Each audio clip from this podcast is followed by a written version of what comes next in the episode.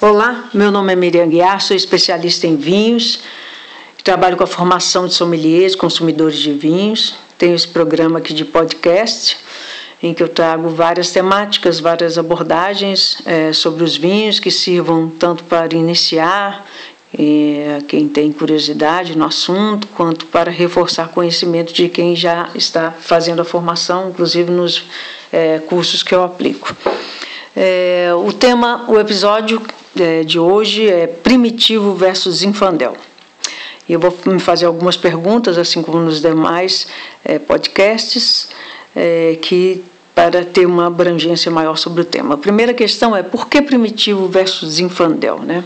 Por que esses nomes tão distintos, né? Estão colocados assim na na mesma pergunta, na mesma questão. Isso pode ser bem exemplar para quem já está mais avançado aí, né? para quem já bebe bastante vinho, mas é, acredito que muitos não saibam que se trata da mesma uva.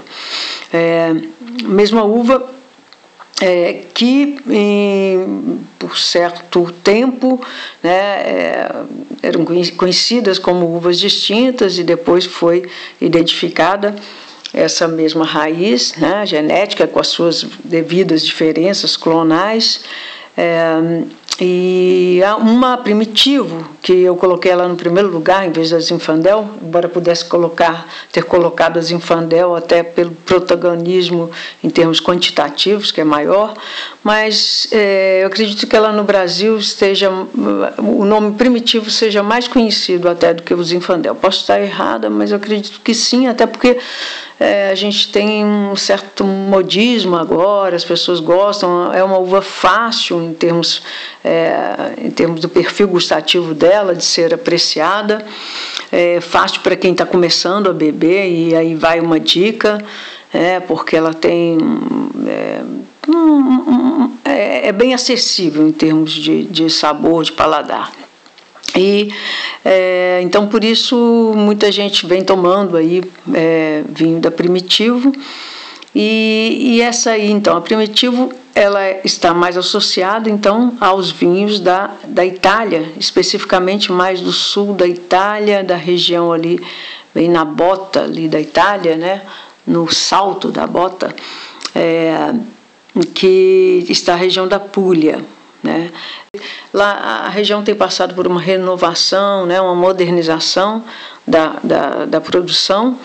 É, isso faz com que seus vinhos tenham sido cada vez mais reconhecidos pela qualidade e por não estar né, naquelas regiões que são mais as mais famosas, né, as mais consagradas, ela também tem um custo-benefício né, bem interessante, chega mais acessível para os nossos é, bolsos e, e aí também é, não só primitivo com algumas uvas ali, né, alguns vinhos varietais da, da, do sul da Itália.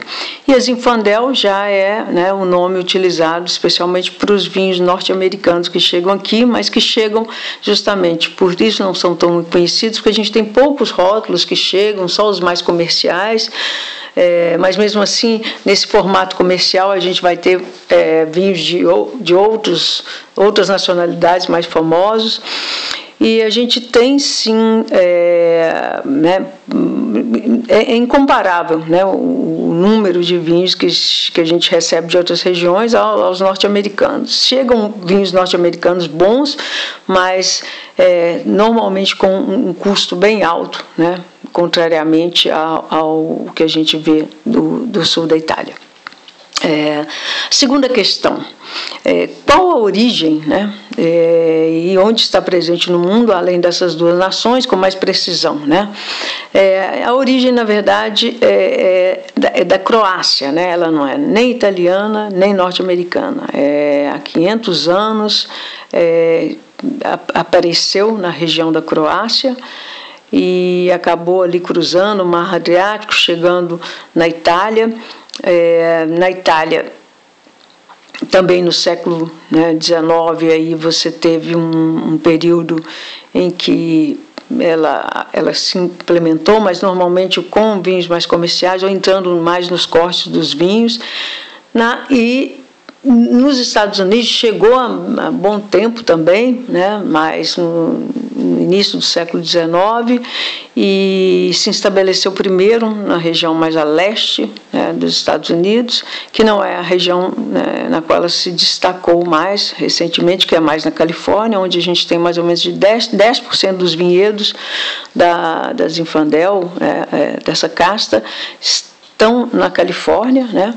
É, e a gente mais, embora é, isso, boa parte também está nos Estados Unidos. É uma uva muito popular nos Estados Unidos, muito vinificada, e é onde você vai ter um, vinhos, vinhos bem comerciais, fáceis, mais populares, preço mais barato, mas também vai, né, temos vinhos com, de produções mais limitadas, um, um, com com um perfil né, mais, mais qualitativo, reconhecido e assim disputando né, os vinhos de, de alta gama também. A gente tem é, é uma porcentagem menor, mas temos essa presença também.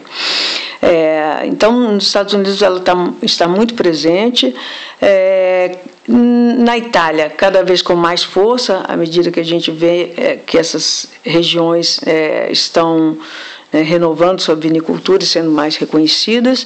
E ela também já há um tempo já é vinificada também no México, né, que a gente quase não escuta falar de produção no México, é, na Austrália e na África do Sul.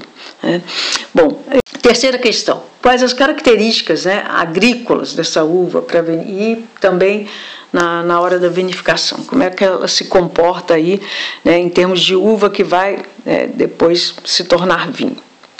Bom, é, a começar vou dizer que o nome primitivo, né, pelo que se tem aí de registros, foi dado é, pela sua maturação mais precoce. Né? É, isso de fato se aplica. No entanto, ela tem outra questão que é uma, uma maturação mais irregular.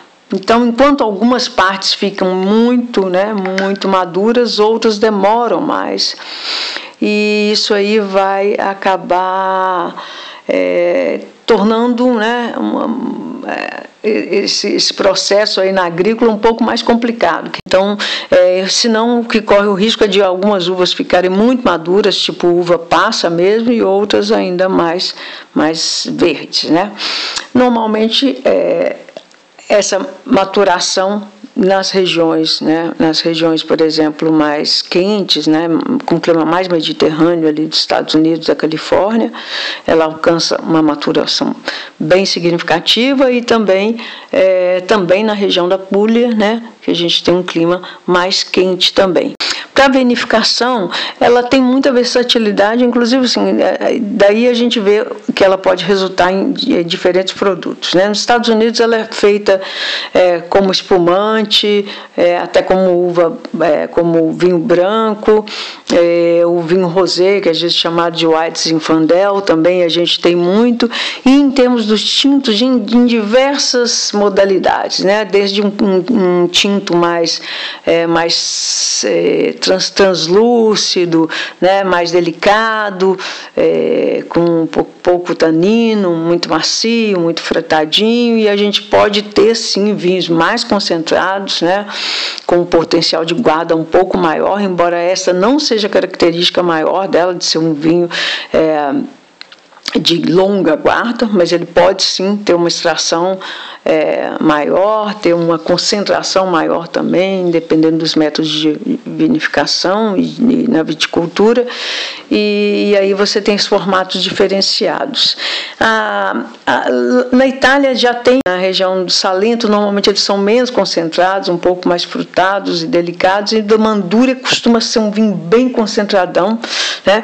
embora o perfil não seja o tanino dele é, não seja né, tanino muito austero, a gente não tenha, não seja um, é um vinho que tende a é, ele tem é um vinho com uma boa intensidade, tem uma uma acidez mediana e um tanino também mediano, mas é, ali ele tem mais concentração e inclusive um pouco na região de Mandúria, um, um açúcar residual, residual um pouco mais alto. Né?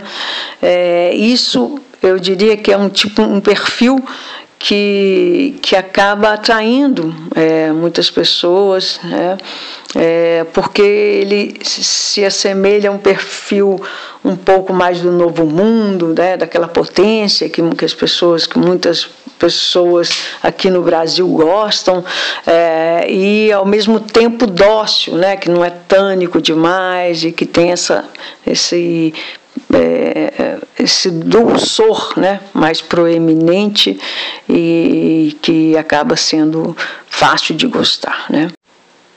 Quarta questão é o perfil aromático e de harmonização é, do primitivo, Zinfandel. Olha, ele pode variar é, de, um, de, uma, de sempre mais frutado, a presença é, mais comum é de ser bem frutado, terem vinhos bem frutados, e aí é, de frutas vermelhas, frutas pretas com boa intensidade no nariz, normalmente indo aí de um perfil mais de frutas do bosque, que pode evoluir né, com o vinho com mais concentrado e mais maduro para uma mexa seca, né, frutas passas e com é, com um toque picante, né? Tem um toque aí de especiaria picante que é que é bem gostoso, interessante.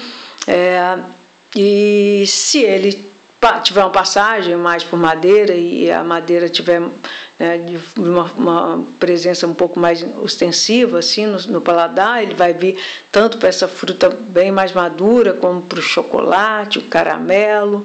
Né? Então, é, dentro dessa perspectiva aí no aroma e na boca com um certo a fruta misturada com um toque picante. A harmonização dele, a mais tradicional, conhecida um pouco, e aí também tem a ver com a própria nacionalidade, seria um hambúrguer, né? um bom acompanhante para hambúrgueres. E, e na, na Itália também, ele daria muito, dependendo da, da potência dele, da região, ele dá muito bem com uma massa, uma massa bolonhesa, dá muito bem com um urso buco também, se ele for mais concentradão, com queijos mais fortes, até porque ele tem estrutura, mas mas ele não é, tem um, justamente é, o tanino mais dócil e é, com esse açúcar residual aí pode funcionar muito bem com queijos, às vezes com sabor é, mais maturado, que tenha um sal mais presente, aí acaba provocando um contraste. Né? A gente tem aí várias marcas no mercado para o, os primitivos é, italianos e e no caso do Zinfandel, é, tem, existem alguma, algumas marcas que é tipo Robert Mondavi, é, Woodbridge, é, Home, são algumas marcas é, que estão aí no grande mercado, inclusive supermercado que você encontra aí na faixa de 70 reais por aí. É, e se quiser um, um Zinfandel de mais respeito, assim, aí é só buscar é, na, na cartela, né, no catálogo das é, importadoras, que tem uma diversidade boa de produtos, que tem produtos norte-americanos, em que você vai encontrar, sim, é, bons infandelos e até que, que você possa ter é, certa guarda, ok? É, no mais é isso, espero que tenham gostado. É, se possível, compartilhem. Se gostaram, deixem um like. Se possível, compartilhem com outras pessoas que queiram conhecer mais sobre os vinhos. É, e até a próxima. Saúde!